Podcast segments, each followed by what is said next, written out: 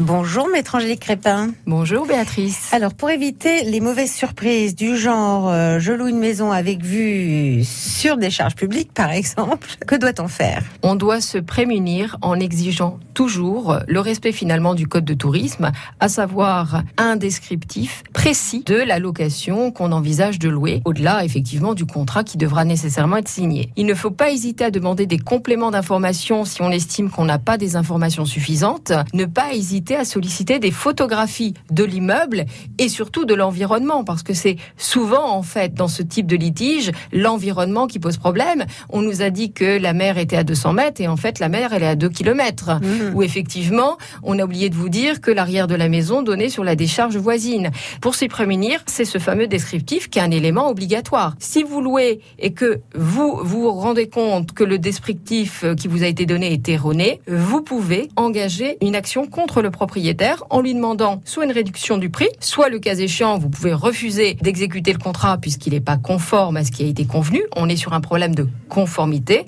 et demander le remboursement des acomptes que vous avez versés ainsi que l'indemnisation de tous les préjudices. Le fait de voir louer une autre maison conforme à vos ententes, etc. Attention, ce sera toujours à vous de rapporter la preuve de l'absence de conformité. Donc quand vous louez quelque chose, vous imprimez tout. Merci beaucoup, maître Angélique Crépin.